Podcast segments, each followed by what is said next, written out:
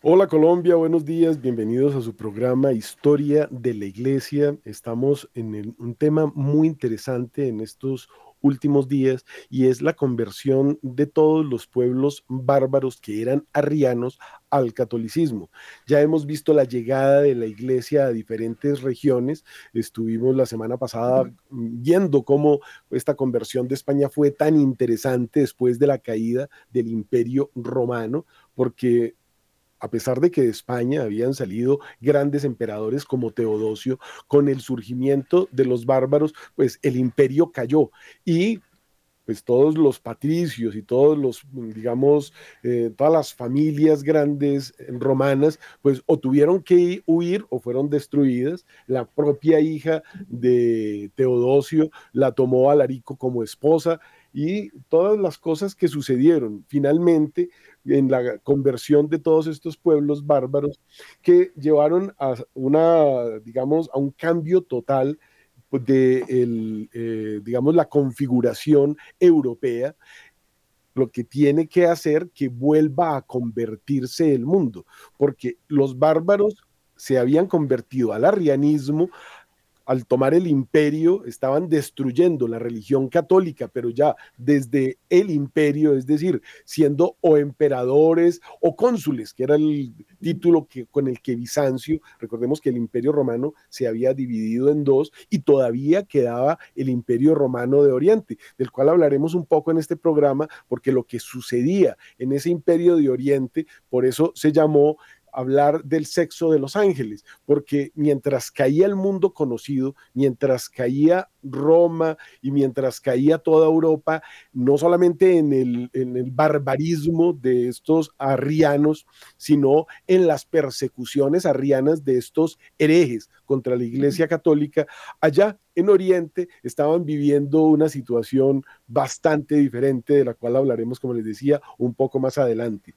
Y es muy bonito ver cómo, eh, digamos, es la iglesia la que empieza a dirigir todos los movimientos de conversión en el mundo. Ya hemos visto cómo cuando llegan eh, los unos a invadir Roma propiamente, no hay quien la defienda y tiene que salir el Papa a enfrentarse con Atila y Atila se va pero no se queda con las ganas por el camino, el Papa queda sorprendido, un viejito montado en un caballo, diciéndole a un ejército que ha conquistado el mundo que si entra en esa ciudad se las verá con Dios y el, emisario de Atila regresa y les dice, mire, no fueron por sus palabras, sino por el ángel que las acompañaba, porque esa espada de fuego con la que amenazaba destruir todo nuestro ejército es real, por eso nos vamos. Y Atila se va y muere. Y ya en ese momento es más importante la iglesia que los emperadores, porque es la iglesia la que le da a los emperadores su nombramiento oficial. Y esto es, digamos, el inicio de lo que hemos hablado acá de la era católica, un milenio del que hablan algunos santos, que podría decir que empieza en el 500 hasta el 1500, descubrimiento de América y o inicio de la herejía protestante. Ese fue el periodo católico en la historia del mundo. Lo podríamos mover al 490 o lo podríamos mover al 510, las invasiones de Roma, pero es ese periodo lo que nos han llamado eh, oscurantismo o al que quieren mostrar como la época de la ignorancia, cuando es totalmente, todo lo contrario. Es el periodo en que todo surge, todo florece. En esos mil años todo lo que conocemos se desarrolló. Hasta la venida de Cristo el mundo era un paganismo pues, de unas dimensiones tan grandes que se dedicaban a matarse entre ciudades, dedicaban a matarse entre familias, no había ninguna cohesión, la mujer era esclava del hombre, los hijos eran propiedad del pater familias, Cristo funda la familia funda eh, la sociedad, ya empezamos a ser cristianos y a reconocernos como tales por todo el mundo, pero a partir, dijéramos, de ese año 500, cuando empieza el florecimiento de las artes, cuando la iglesia empieza en las catedrales a dar cátedra y se fundan las universidades y la iglesia toma las riendas de la educación, de la hotelería, de los hospicios, todo esto, hay unos eh, sacerdotes que llamaban los hospitalarios, de ahí viene la palabra hospital son cosas que nos tienen que mostrar cómo era el mundo y cómo nos han engañado y cómo todo el florecimiento de todas las artes fue producido por la iglesia, hasta que vino Napoleón en la Revolución Francesa y se lo robó. Esto pues será dentro de mil años que terminemos todo este periodo que estamos empezando, que hablaremos de esa Revolución Francesa atea que quiere destruir el mundo y que le quita, le roba a la iglesia no solamente todas sus propiedades, que era la institución más rica del mundo porque la gente le dejaba a la iglesia parte de sus herencias, entonces la iglesia administraba enormes territorios, había algo que se llamó los estados pontificios, inclusive. Eh, eh, no e, existía Italia, en el centro de Italia existía Roma, centro de los estados pontificios, que tenía ejércitos que enviaba a diferentes lugares del mundo para proteger la fe y también tenía una armada con barcos. Si no hubiera sido por esto, nunca se hubiera ganado la batalla de Lepanto, pero nuevamente me estoy adelantando en la historia. Sigamos en este momento tan interesante en el cual la iglesia entonces, eh, a partir de papas que ven a estos anglos y dice, no parecen anglos, sino ángeles, envía a su gente, ya hemos hablado de esto, pero recordémoslo un poquito porque con Inglaterra convertida, eh, digamos, eh, empiezan a surgir hombres muy grandes, un catolicismo de muchísima fuerza, de muchísima belleza, ¿no? La lengua latina y elementos del derecho romano pululan en los monasterios que se empiezan a fundar en Inglaterra y es, eh, como decimos, la civilización cristiana.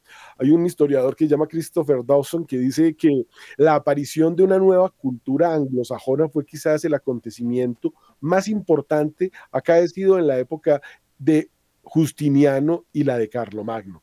Justiniano es el emperador del que hablaremos ahorita, que nos eh, remitirá a Bizancio o a Oriente, y Carlomagno es el primer emperador del Sacro Imperio Romano Germánico. Todas estas cosas se empezaron a gestar de alguna forma en Inglaterra con esa conversión de los Angli, eh, porque se ganó para la causa del Evangelio unos pueblos que eran totalmente extraños a la cultura latina. Recordemos que habían unas, eh, eso lo dirigían unas mujeres, eh, dicen que eran unas brujas que causaban guerras permanentes y cuando el catolicismo logró extenderse más allá de los límites que el imperio romano, recordemos nuevamente algo interesante, Claudio tuvo que hacer un muro como la muralla china para mantener a esos salvajes del norte de Inglaterra fuera de lo que habían podido tomar en Inglaterra, el sur, porque eran realmente salvajes.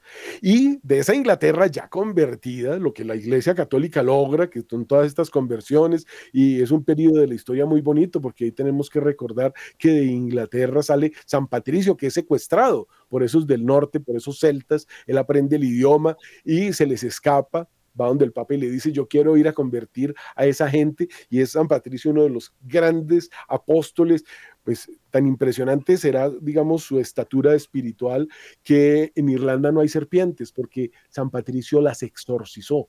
Y este pueblo hasta nuestros días, hasta hace muy poco, fue católico, ya hay, hay aborto, divorcio y otras novedades modernas, fue, digamos, bastión de soporte de la fe cristiana. Ya están volviendo las culebras literalmente.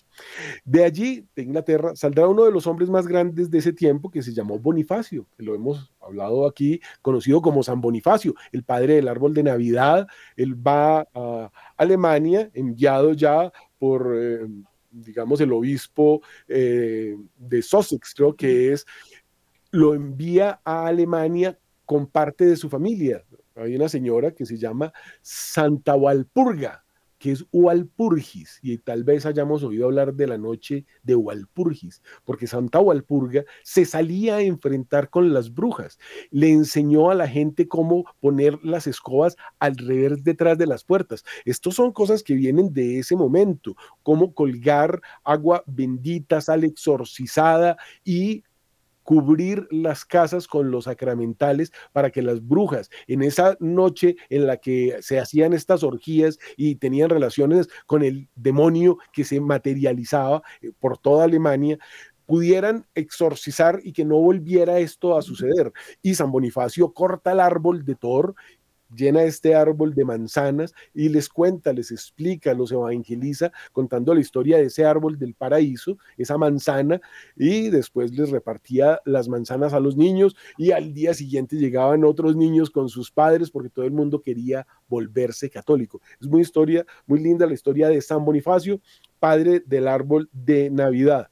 Eh, este San Bonifacio, siendo todavía muy joven, pues sintió el llamado de Dios, quiso extender el Evangelio, hizo esta peregrinación apostólica y cuando le confirieron el, el episcopado viajó a Roma donde conoció al Papa, que era San Gregorio II, un hombre de gran cultura, que al tiempo que enfrentaba con valor la herejía iconoclasta patrocinada por el emperador bizantino León III, y entonces aquí ya empezamos a ver cómo se va mezclando los problemas con Bizancio, porque en Bizancio empezaron a decir que la producción de íconos o de imágenes o reproducciones sagradas era una herejía y empezaron a destruir las iglesias católicas. Entonces, el problema con Bizancio ha sido un problema muy antiguo y existe todavía, si nos mm, eh, remitimos a lo que hizo Lutero en 1517, destruyendo prácticamente la iglesia. Vamos a tomarnos un tecito, hagamos un pequeño corte y ya continuamos.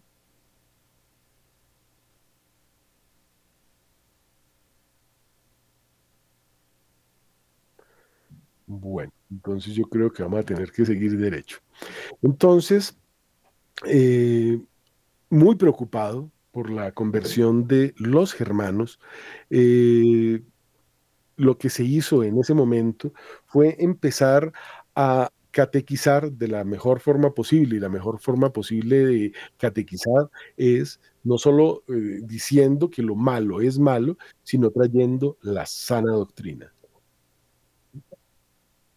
La sana doctrina siempre tenemos que verla como lo que es correcto y digamos, contra esta herejía de los iconoclastas o contra esta eh, herejía de los que querían destruir las imágenes, pues tenemos que tener primero presente que Dios ya ha dado su rostro, Dios ya se ha presentado, Dios se ha dejado ver. Esto es un cambio enorme frente al Antiguo Testamento, en donde el mismo pueblo, cuando se comunicaba con Abraham o cuando se comunicó con Moisés allá en el monte Sinaí, el mismo pueblo caía muerto por oír la voz de Dios y le dijeron, habla tú con él. Por eso a Moisés se le representa como con unos rayos que le salen de la cara porque él hablaba con Dios cara a cara. Y se creía que el que veía a Dios tenía que morir. Entonces, por eso Dios de alguna forma se oculta, porque si nosotros viéramos a Dios, ya no querríamos vivir sabiendo que hay esta realidad. Y Él se vela de una forma muy bonita, encarnándose como niño. Con la encarnación de nuestro Señor, entonces ya estamos viendo el rostro de Dios Padre, él mismo lo ha dicho, el que me vea al Padre. Entonces ya es lícito no como en ese Antiguo Testamento, donde era eh, algo etéreo o se representaba con la nube de la Shekinah o con el fuego de la zarza, sino que ya tenemos su rostro.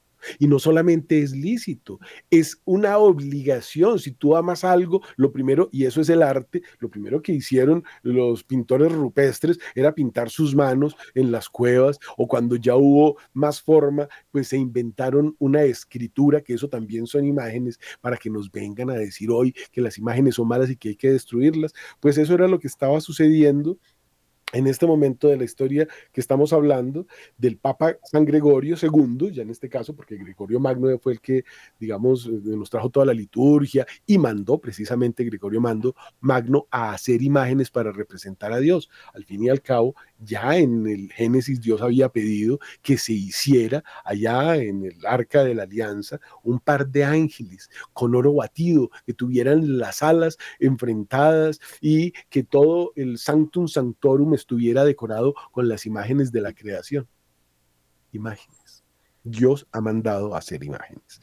Entonces, estos eh, ignorantes bizantinos que estaban destruyendo todo Bizancio y parte del mundo, se complacían casi con la caída, y fíjense que son ellos los que reconocen a estos eh, bárbaros como cónsules, que es el título que les empiezan a dar, porque viven agarrados con una envidia que pues tiene que ser producida por el, enemigo de la especie humana contra lo de Dios, contra Pedro, contra las cosas como se habían fundado. ¿Y por qué digo Pedro?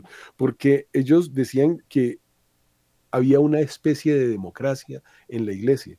Recordemos que la iglesia es vertical, Padre, Hijo, Espíritu Santo, reconocido por el mismo Hijo, mi Padre, sed santos como el Padre Santo, o eso no lo sabe sino el Padre, el día y la hora.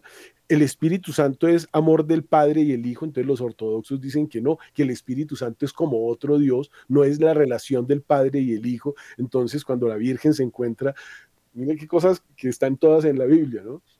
Con su prima, su prima dice, yo sentí el Espíritu Santo en mí, o sea, ella le transmitió el Espíritu Santo, el Espíritu de Dios en el Hijo. O sea, es relación del Padre y el Hijo, la relación de ese amor que nos trae todo el conocimiento y pues la belleza de lo que es el Espíritu Santo, el Paráclito, ese gran desconocido, porque eh, le rezamos mucho al Padre con el Padre nuestro y al Hijo, pero dejamos un poco al lado del Espíritu Santo y son un mismo Dios, son una misma persona, tres personas distintas, un solo Dios verdadero. Esto los bizantinos no lo aceptaban, eh, pero para que terminemos con San Bonifacio, entonces el Papa lo envía a este joven peregrino inglés, pues eh, el Papa León queda muy impresionado, puso en él toda su confianza le pidió ser misionero pontificio en Alemania y pues eh, ahí empieza la evangelización ya con una fuerza y con una verticalidad que es lo que decimos,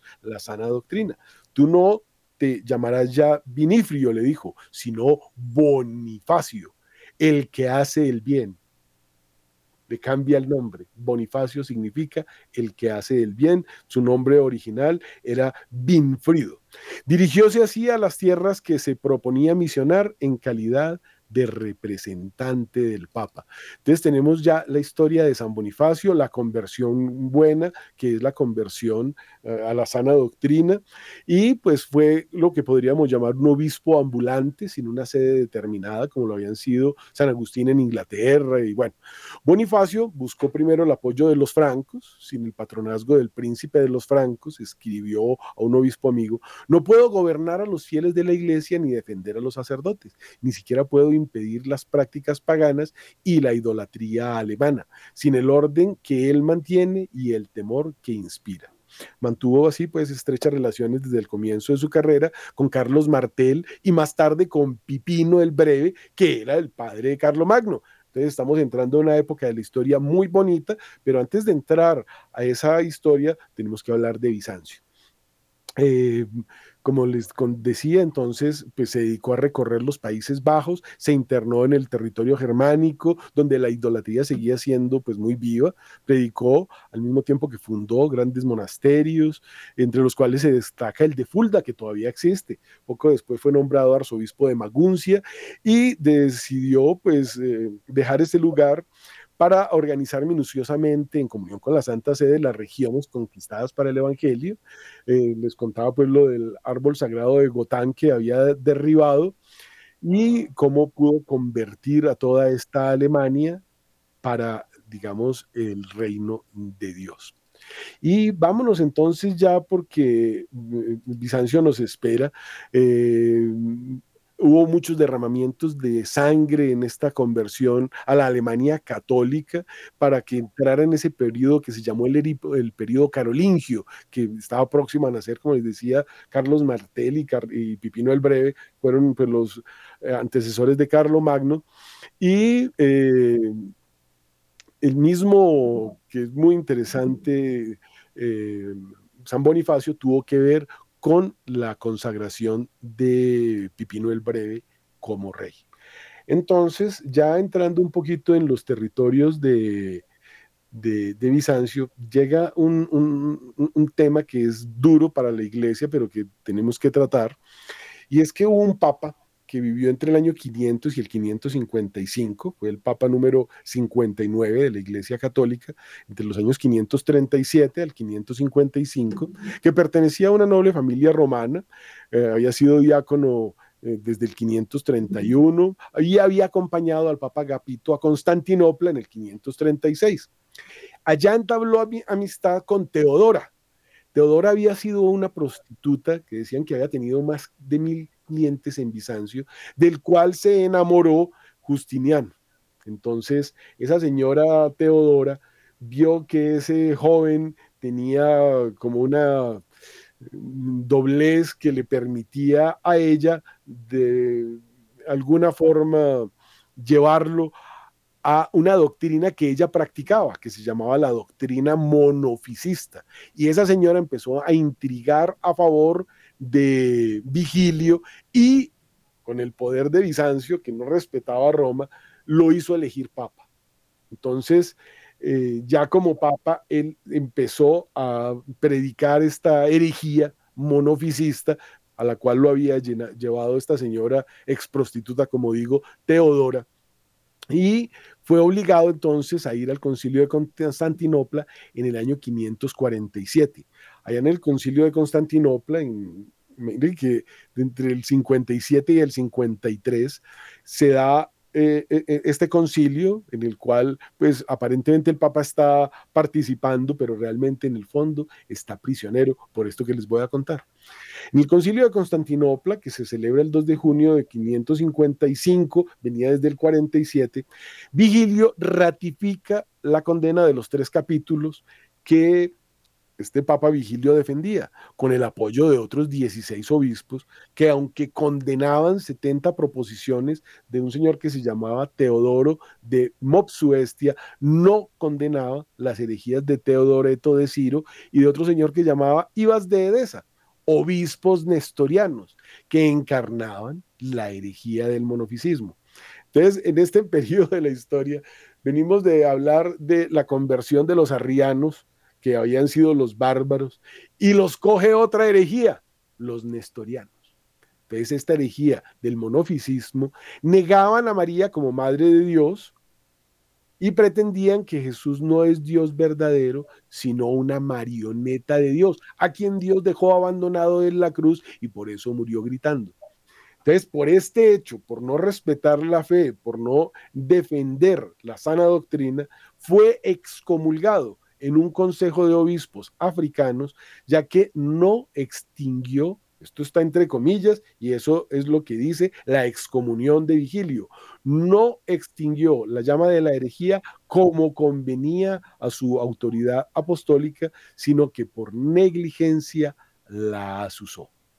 Ya continuamos con el Papa Vigilio. Hagamos una pequeña, un pequeño descansito.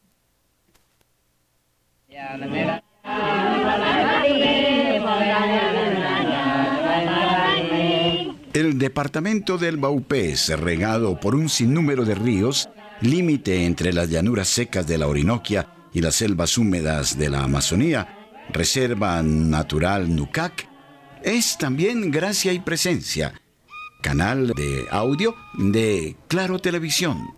Saludos Baupés y toda su riqueza de flora y fauna. Radio María es Gracia y Presencia. Canal de Claro Televisión.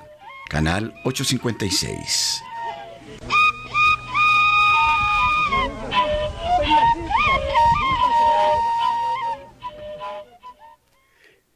Y uno dirá, pero ¿cómo, ¿cómo puede ser que un papa caiga en una herejía? El problema histórico de ese momento era que había muchas corrientes y él no quería perder a ninguno. Entonces cayó en lo que se llama el irenismo, que es una herejía también que busca darle gusto a todos. Es una concepción idealista y pacífica como la teoría de la paz democrática, porque se parece mucho a la democracia. Entonces votemos, pero resulta que la iglesia no es una democracia y por ello se le consideró hereje. Es tan impresionante el paralelo que existe entre aquel momento y el nuestro, que uno diría, pero, pero si darle gusto y, que haya una especie de democracia en la iglesia, pues aparentemente no es tan malo, pero es que resulta que Dios y sus mandamientos son absolutos. Sus intentos de ecumenismo y los intentos del ecumenismo de hoy permiten distorsionar o enturbiar la doctrina católica aceptando herejías contrarias a la fe. El espíritu de la paz es la nota característica del cristianismo. Jesucristo es el príncipe de la paz, nos dice Isaías, y hemos de procurar esa paz, nos dice en Primera de Corintios, pero subordinando su consecución a la unidad en la fe que no puede acomodarse a la vana sabiduría de los hombres. Es decir, queremos que todos se conviertan, pero que se conviertan bien que no se van a convertir ni al irenismo, ni se van a convertir al nestorianismo, ni al arrianismo. No podemos esperar unirnos con herejes, no hagáis yugo desigual con paganos y herejes, nos dice la Biblia. San Pablo llega a afirmar que para mantener la unidad deberíamos rechazar incluso a un ángel que quisiera contradecirla. En Colosenses 2.8 dice, mirad, que nadie os engañe con filosofías falaces y vanas, fundadas en tradiciones humanas, en los elementos del mundo y no en Cristo. Así que el emperador ordenó el destierro del Papa si ese no aceptaba íntegramente las decisiones conciliares de todos los obispos y la sana doctrina, por lo que hizo de poner al Papa por un consejo, mientras que el séquito papal era exiliado, enviado a prisión. Entonces, para poder regresar a Roma, tuvo que emitir el 23 de febrero del año 554 un documento conocido como Segundo Constantitium, en el que se plegaba al concilio, que la historia conoce imaginen el nombre de este concilio, Niceno Constantinopolitano, y que definió nada menos que el credo o las verdades apostólicas. Es en el eh, concilio de Nicea, o niceno constantinopolitano, donde no solamente se define el credo, sino que se define este papa es hereje porque no defendió la iglesia. Finalmente el papa eh, aceptó que había caído en error y después de una larga estancia de ocho años en Constantinopla, prácticamente prisionero, Vigilio pues se le permitió regresar a Roma desgraciadamente ya estaba muy enfermo y falleció en el camino el 7 de junio del año 555 en Siracusa, en Sicilia, ya llegando a Roma. Esos continuos cambios de postura de Vigilio respecto al monofisismo supusieron la total pérdida de credibilidad del pontífice, por lo que su muerte no fue enterrado en San Pedro porque era considerado hereje. Abro comillas, si alguno no confiesa que hay dos nacimientos del verbo, uno del Padre antes de todos los siglos, sin tiempo e incorporalmente, y otro en los últimos días, cuando él mismo bajó de los cielos y se encarnó de la Santa Gloriosa Madre de Dios y siempre Virgen María y nació de ella, ese tal sea anatema. Aunque nosotros, un ángel del cielo, os anunciase otro evangelio distinto del que os hemos anunciado, sea anatema. Hay una cantidad de anatemas, anatema significa maldito, que anatemizan estos pecados que cometió este señor. Si alguno dice que uno es el verbo de Dios que hizo milagros y otro el Cristo que lo padeció, sea anatema. Ahí se tuvo que hacer eso con un papa porque pues la situación había sido muy dura. Pero uno dirá, bueno, ¿y quién tuvo el poder para mover a ese papa, quién era esa tal Teodora y ese tal Justiniano. Entonces estamos viendo mientras el mundo occidental caía, como en Bizancio, que había un gran poder, estos bizantinos vivían muy bueno, pero estaban embuidos en algunas cosas que no eran muy buenas. Entonces contemos la historia de, de Justiniano. Ese era un emperador católico del imperio bizantino Justiniano murió el 13 de noviembre del 565, 10 años después de la muerte de Vigilio, y murió allí, en Constantinopla, que hoy se llama Estambul y ya es Turquía, porque todos los países donde se evangelizó primero y todo ese territorio de lo que hoy se hace llamar mundo musulmán era cristiano. Estambul se llama hoy lo que ayer Constantinopla y la Hagia Sofía, la catedral más linda del mundo que inició su construcción Constantino, el que empezó a construir Constantinopla, hoy es una mezquita. Pero allá en Estambul o en Constantinopla, mejor porque Estambul es una cosa que se inventaron recientemente, había una señora que era Teodora, era una reconocida prostituta que había tenido más de mil clientes en Bizancio, como les decía, pero sin embargo Justiniano se enamoró de ella y se casaron. Teodora era seguidora de la herejía monofisista y con intrigas hizo elegir, como decimos, al Papa Vigilio, que había tenido cierto, eh, era seguidor del obispo nestoriano que había sido desterrado por negar que María es la madre de Dios y pretendía que Jesús no es Dios verdadero, sino una marioneta de Dios. Este nestorianismo fue muy grave y poco después algún sacerdote nestoriano, o sea, un hereje, cogió a Yahida, cogió a Mohamed, cogió a Baraka, cogió a la que sería la esposa de eh, Mahoma y los casó y los entrenó y de allí surgió el Islam. Pero esa historia será 200 años más adelante. Estamos todavía en el 490. Entonces, eh, el emperador, después de que, digamos, corrigió sus errores del Papa, porque pues e, e, el emperador era bueno, pero tenía a esa Teodora que era, pues ya sabemos lo que había sido, eh, digamos, por toda esta cantidad de cambios de, postura de Vigilio respecto al monofisismo, eh, pues tuvieron que hacer todo lo que hicieron y este era un periodo en el que estaba cayendo el imperio romano. Muchos piensan que este imperio terminó en el 476, cuando Rómulo Augustulo fue depuesto por los érulos del rey germano Odoacro, del cual hablamos en el programa anterior, que conquistaron Roma. Pero en Oriente había surgido una segunda Roma, que es Constantinopla. Y hoy se habla de que hay una tercera Roma, que es Moscú. Este es un tema que es muy moderno, incluso el señor que dirige lo que sería la tercera Roma, o sea, esta Moscú, porque como les decía, con el Islam cae Constantinopla y le cambian el nombre a la ciudad que se llama Estambul. Entonces, los que estaban allí son los que ayudan a la fundación del Rus de Kiev, donde Vladimir se convierte. Esto ya es en el año 800, pero hago este pequeño avance para que nos hagamos una idea de las tres Romas. Entonces, hoy se está hablando de que la tercera Roma está ubicada en Moscú porque al caer Constantinopla y como ya había caído Roma en manos de los eh, bárbaros, entonces eh, se está abrogando para sí el derecho de llamarse tercera Roma, nada menos que el líder Putin que se está presentando como el Salvador, como una especie de San Vladimir o como una especie de San Pedro.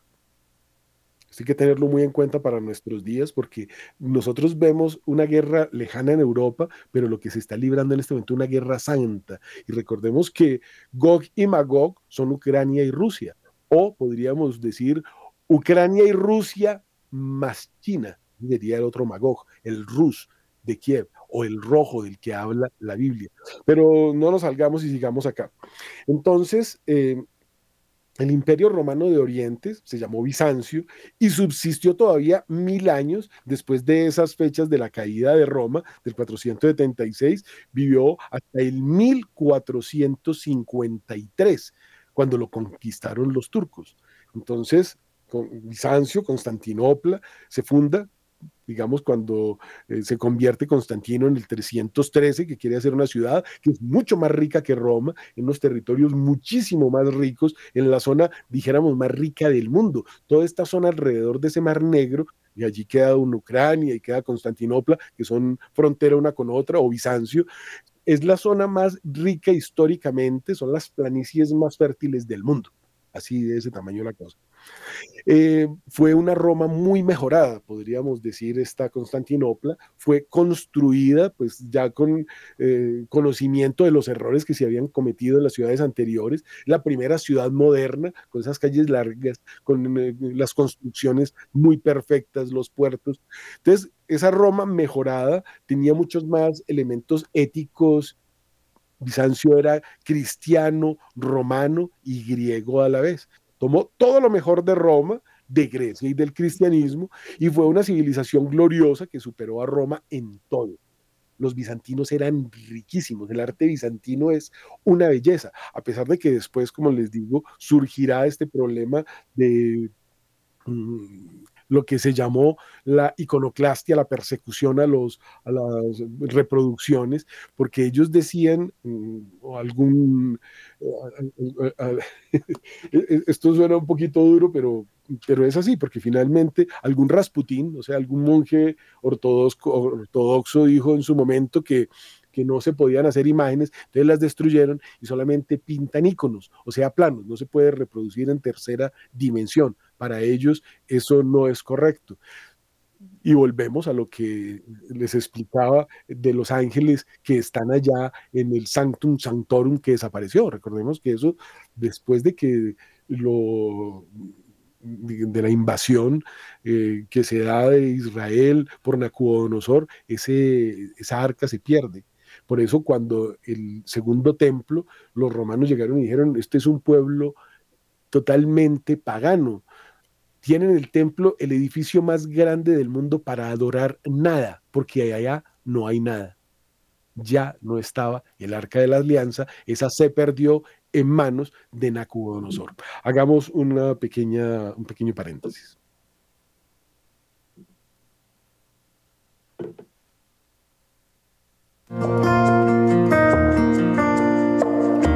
Desde este 15 de febrero y hasta el próximo 19 de marzo, invitamos a nuestros oyentes que quieran profundizar en la espiritualidad de, San José y quienes deseen consagrarse a San José y por San José a su Hijo Jesucristo para hacer un curso virtual de preparación que se extenderá en Radio María desde el 15 de febrero hasta el 19 de marzo.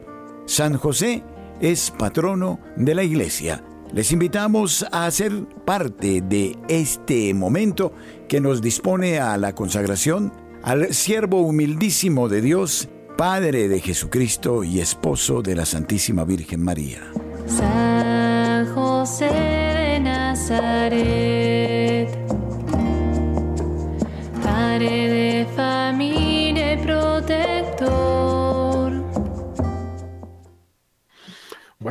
continuemos en nuestro programa de historia de la iglesia con el padre Germán Acosta y Francisco Escobar, recordando que Justiniano era un hombre que tenía una capacidad de trabajo extraordinaria, se despertaba todos los días a las 4 de la mañana a trabajar, pero a pesar de tanto trabajo, su carácter era muy alegre, abierto y extrovertido, aunque se relacionaba poco porque pasaba muchas horas en su despacho promovió grandes monumentos como la iglesia de Santa Sofía que remodeló y es una de las maravillas del arte mundial y en la guerra llevó al imperio romano a su máximo esplendor. Alicante formó parte del imperio de Justiniano, imagínense, estamos hablando de España. Pero en el año 523 conocí a esta señora Teodora, que era pues de una clase social muy baja, prostituta, una obsesa del sexo, que llegaba a acostarse con 70 hombres en una sola noche, según denuncia el historiador Cesarotti. Eh, y otros. Justiniano tenía unos 40 años, Teodora tenía 20. Bueno, Justiniano se enamoró, al instante nada más verle, desafiando todas las convenciones sociales y las críticas y todo lo que se le opuso. Se propuso casarse con ella, lo hizo, fue su única esposa. Dicen que ambos fueron muy felices. Paulo Cesaretti en su libro Teodora, emperatriz de Bizancio, eh, dice que Teodora prendió el fuego erótico en el pecho de Justiniano y allí lo dejó hasta el final de sus días. Cesaretti nos relata que Teodora era una mujer extraordinariamente cariñosa, que empezó admirando a Justiniano y luego amándolo de verdad. También nos cuenta que Justiniano, por su excesiva naturaleza, era incapaz de hacer las cosas a medias y destinó grandes recursos económicos a Teodora y su familia. Otro de los grandes libros sobre esta Teodora es Teodora, la actriz, emperadora y prostituta. Es un libro de Stella Duffy que nos relata la evolución de Teodora y cómo transformó su personalidad, el amor que tuvo por Justiniano, la boda ortodoxa de Justiniano, el hombre más poderoso del mundo en ese momento. Recordemos que el imperio romano había caído eh, con una prostituta, un grandísimo acontecimiento mundial este mismo historiador Cesarotti nos muestra cómo hubo un velo que cubría la cabeza de Teodora y tenía varios metros, intercambiaron los anillos, palabras de bendición, se hicieron promesas de entrega recíproca, a pesar de que ella se había acostado con varios miles de personas, a Justiniano eso le era indiferente. Ahora Teodora pues ya señala corona imperial, emperatriz de Bizancio y del imperio romano. Supo estar a la altura de las exigencias de su puesto, gobernaron juntos el imperio, podemos, si buscamos por internet vamos a ver muchas eh, reproducciones de cómo era Teodora cubierta de joyas, nada hacía uno sin el consentimiento de otro, fueron la pareja perfecta, ella le hizo feliz y ella le hizo feliz a él. Eh, este hombre tan ordenado en sus hábitos y en su régimen alimenticio, todos los días hacía gimnasia, era vegetariano, con especial preferencia por verduras sin cocinar, no comía carne, vivió hasta los 82 años. Eh, es increíble, pues para esa época alcanzar tal longevidad. Y ella, pues aún siendo 20 años más joven, murió antes que él, pues una mujer viciosa. Eh, Justiniano lloró amargamente eh, su muerte, le sobrevivió 17 años más. Justiniano pasó solo los últimos años de su vida, encerrado en la soledad, no quiso estar con ninguna otra mujer y vivió para su imperio. Están representados en los mosaicos de la iglesia San Vital de Rávena. Y Justiniano es hoy uno de los grandes santos de la iglesia ortodoxa que lo venera el 14 de noviembre. Lo otro interesante es que la iglesia ortodoxa hizo santa a la prostituta Teodora. Bueno, esos son los bizantinos. Eh, este imperio hemos dicho que nace pues con eh, eh, la muerte de Teodosio el Grande, que era, este gran emperador español que llevó a unas alturas enormes al imperio romano. Eh, esta ciudad de Constantinopla había sido refundada en el año 324, eh, cuando venció a Licino, Flavio Valerio Licino, eh, y se convirtió en el hombre más poderoso del imperio. Entonces buscó el sitio más rico del mundo y fundó, como digo, Bizancio nuevamente, que ya existía. la primera iglesia que se construyó en la ciudad se le atribuye al apóstol Andrés, quien según Orígenes fue el primer obispo de esta ciudad. Los bizantinos eran designados con el nombre de Romanoi, es decir, los verdaderos romanos, porque ante sus ojos el imperio romano había perdido el occidente, pero continuaba en el imperio romano de Oriente. Se encuentra el término también entre los musulmanes que hablaban de Rum y de Rumi. Entonces de allí vienen esos nombres que más adelante le, darán a esta tierra. En cuanto a la capital del imperio, se llamaba oficialmente Constantinopla, pero sus habitantes decían sencillamente la polis o la ciudad, de donde procede el nombre turco de Istambul, una deformación de Eistempolin, o sea, la ciudad, Istanbul, Istambul. Los esclavos eh, pues la admiraban por su belleza. Los pueblos eslavos, que eran todos los que vivían a, sus lados, admiraban esta ciudad por su grandeza. Eh, la llamaban Sarigrad, la ciudad del César, del zar. Mire que aquí empezamos a entender todo lo del norte y lo de Rusia que les decía, porque eh, zar o César viene de estos nombres ya un poco más eh, norteños, digamos, ¿no? Entonces, Grad es ciudad, Sar César, Sargrad, Sargrado. Y ahí vienen todos esos nombres raros que vemos para nosotros, que vemos eh, eh, al norte del Mar Negro, en ucraniano y en ruso. La ciudad entonces era conocida como Sarigrado, la ciudad de los zares. Al morir Constantino, y vuelvo y digo, zar es César, Mire cómo eh, solamente un movimiento etimológico, pero cuando se habla de un zar, está hablándose de un César. Por eso los zares rusos eran los César. Por eso Rusia se abroga ese derecho de ser la tercera ciudad del César o la tercera Roma. Al morir Constantino con la fragmentación del imperio, eh, pues se consolida, digamos, eh, Constantinopla en el año 395, eh, ya queda permanentemente dividido, en el 410 ya vimos cómo fue invadido y entonces todo el desarrollo que se va dando y cómo cada vez se va enriqueciendo más para la Catedral de Santa Sofía, pues que son cosas que construyen cuando hay muchísimo dinero de por medio, se idearon la cúpula, que sería la cúpula más grande del mundo, para cubrir el amplio edificio que tenía, era cuadrado, tenía formas angulares, es un complejo bastante interesante y bonito. Ese trabajo fue tan difícil que la primera cúpula se derrumbó, la segunda es la que hoy se puede ver en el edificio todavía, que la construye Justiniano, eh, digamos que en el año 536, en un periodo en que la población de la ciudad ya superaba medio millón de habitantes. Constantinopla llegó a tener un millón de habitantes, pero cuando llegaron los musulmanes en 1400 eh, a, tomársela, ya había menos de 70 mil, la misma gente la abandonó. Y se vinieron con todos sus errores que llegaron a Alemania y fíjense qué curioso, en 1517, pocos años después, empieza a surgir el protestantismo, que es la influencia de esos ricos que se habían venido, todas estas familias que venían de Bizancio y que le dieron un castillo a Lutero y todo el dinero que quisiera para que iniciara su herejía. Eh, continuemos sabiendo que fue una ciudad que recibió los efectos de la peste bubónica en el 541 y a eso se le llamó la plaga de Justiniano. Entonces, estamos uniendo cosas de las que hablamos en programas anteriores. Este fue un periodo en que hubo mucho frío.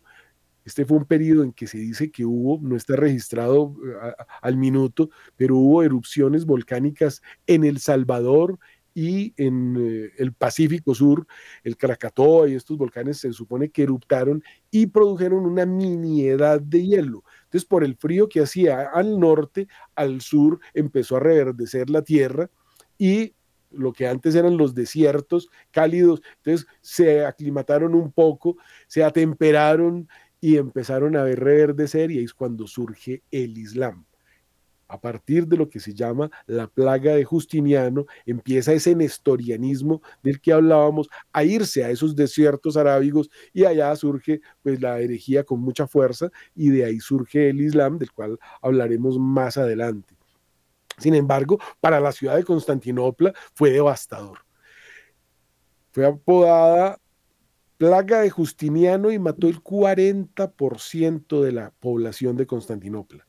Entonces, esa subsecuente, este, digamos, conquista musulmana de Egipto, que era la principal fuente de grano del imperio del 642, hizo de la situación bizantina, pues, una situación precaria, frenó su desarrollo por varias décadas, se habla de muchísimo tiempo. Para el año 1000 la población de la ciudad era de aproximadamente 500 mil. Acordémonos que había tenido 700 mil y eso cayó mucho, aunque después pues alcanzó nuevamente esas cotas altísimas.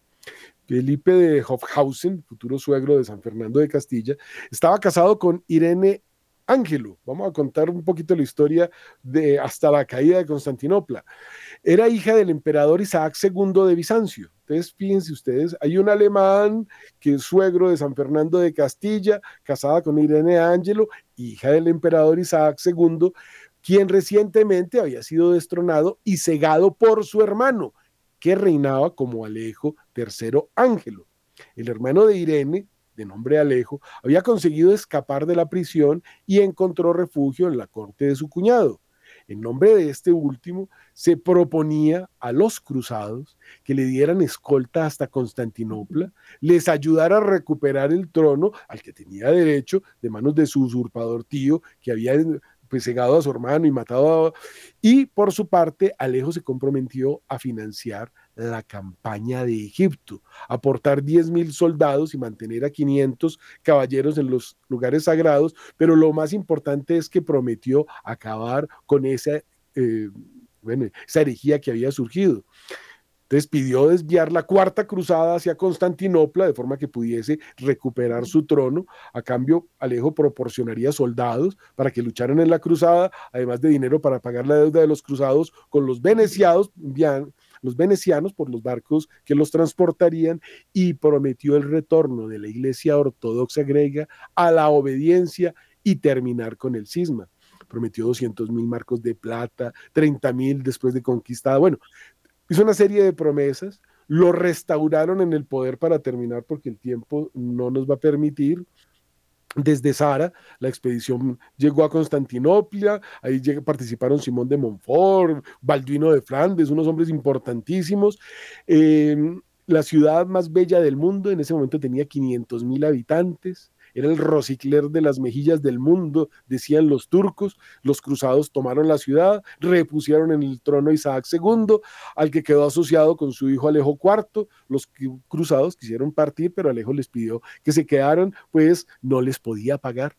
Entonces, mientras tanto, el clero griego, recordemos que eran herejes, reprendió la unión con Roma y a comienzos del año 1204, Alejo IV, para no cumplir lo pactado, les quemó los barcos a los cruzados, enviando pues, buena parte de la flota que iba a ir a recuperar Tierra Santa al fondo del mar. Sin embargo, este intento de acabar con los cruzados eh, fracasó, explotó la violencia entre los constantinopolitanos y los cruzados, masas enfurecidas de ciudadanos asesinaron brutalmente a cualquier extranjero que pudieran capturar. Los cruzados, por su parte, denunciaron que Alejo no había cumplido sus promesas. Alejo rechazó las acusaciones y bueno, pasó lo que tenía que pasar, los cruzados, 20 mil, se tomaron la ciudad, un escándalo que la historia hasta nuestros días recuerda.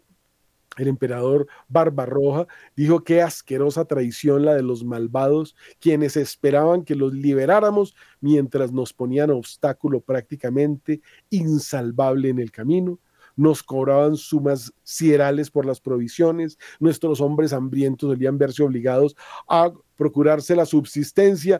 Bueno, fue, pasaron muchísimas cosas, cayó Constantinopla y empieza otro periodo de la historia que es bastante doloroso. Se excomulgaron mutuamente el emperador y el papa, se rompieron relaciones y esto finalmente termina, termina muy mal. Esa es la historia de los ricos, eh, ultrapoderosos bizantinos que quisieron burlarse de los pobres cruzados que querían recuperar Tierra Santa y a cambio recibieron una paliza. Luego hablaremos más adelante de todo lo que sucede con la caída de Bizancio, pero esto es para mostrar cómo cuando se está consolidando el cristianismo correcto en eh, Occidente, en Oriente o en Medio Oriente, en Constantinopla, se dedicaron a una cantidad de trampas y de cosas que los llevó a lo que sucedió finalmente, lo que hoy existe ya no es Constantinopla, allá queda Turquía, capital Estambul, hasta las cinco ciudades del Apocalipsis, donde vivió la Virgen en Éfeso, ahora son de propiedad del Islam. Pero de estas cosas hablaremos más adelante. El domingo hay que comulgar después de confesarse. Que Dios los bendiga. Santo fin de semana.